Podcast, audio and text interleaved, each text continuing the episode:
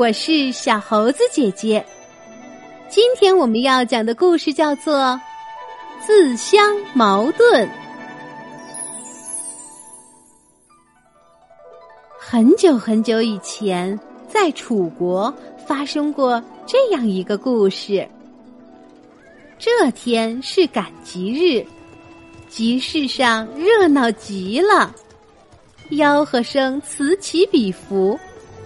小虎跟着哥哥大虎来赶集，东跑西看，兴致勃勃。忽然，在一群人中，有一阵响亮的吆喝声传来：“卖兵器了！天下最好的兵器呀！”小虎眼睛一亮，拽着哥哥钻到了人群最里面。只见一个小贩拿着一把长矛，正在夸呢。大家看看这把长矛，是用最好的竹子做的，又结实又有弹性。小贩接着说：“再瞧这矛头，多亮多锋利！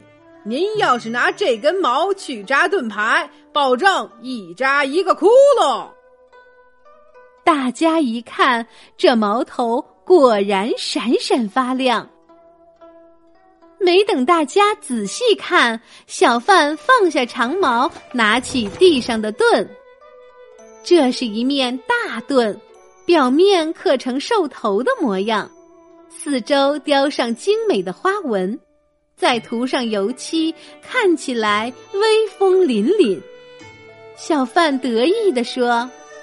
大家再来看看这面盾，用的是长了上百年的木头，厚墩墩的，结实着呢。拿着这面盾，您就放一百个心吧，再厉害的矛也戳不穿我这盾。这时，大家都兴奋起来，纷纷上前要摸摸这厚实的盾，要看看这尖尖的矛。只有大虎没有凑上去，反而笑着摇了摇头。小虎见了很奇怪，想了想，他也忍不住扑哧一下笑出声来。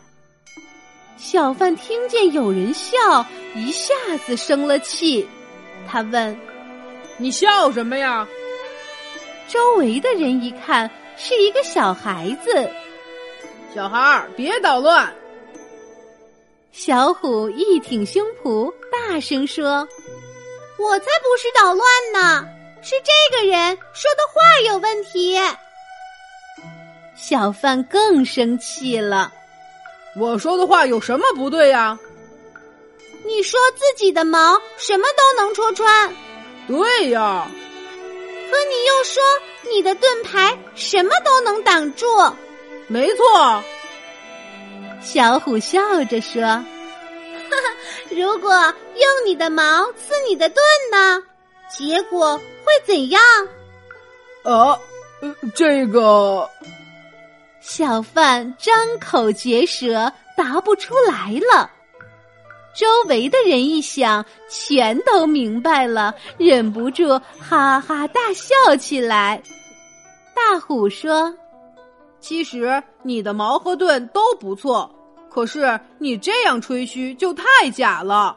你想想你自己前后说的话，这不是自相矛盾吗？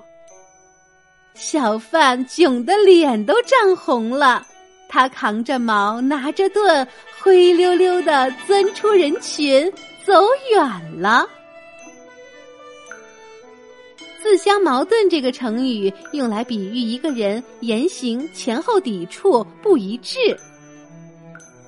好啦，今天的故事就是这些内容。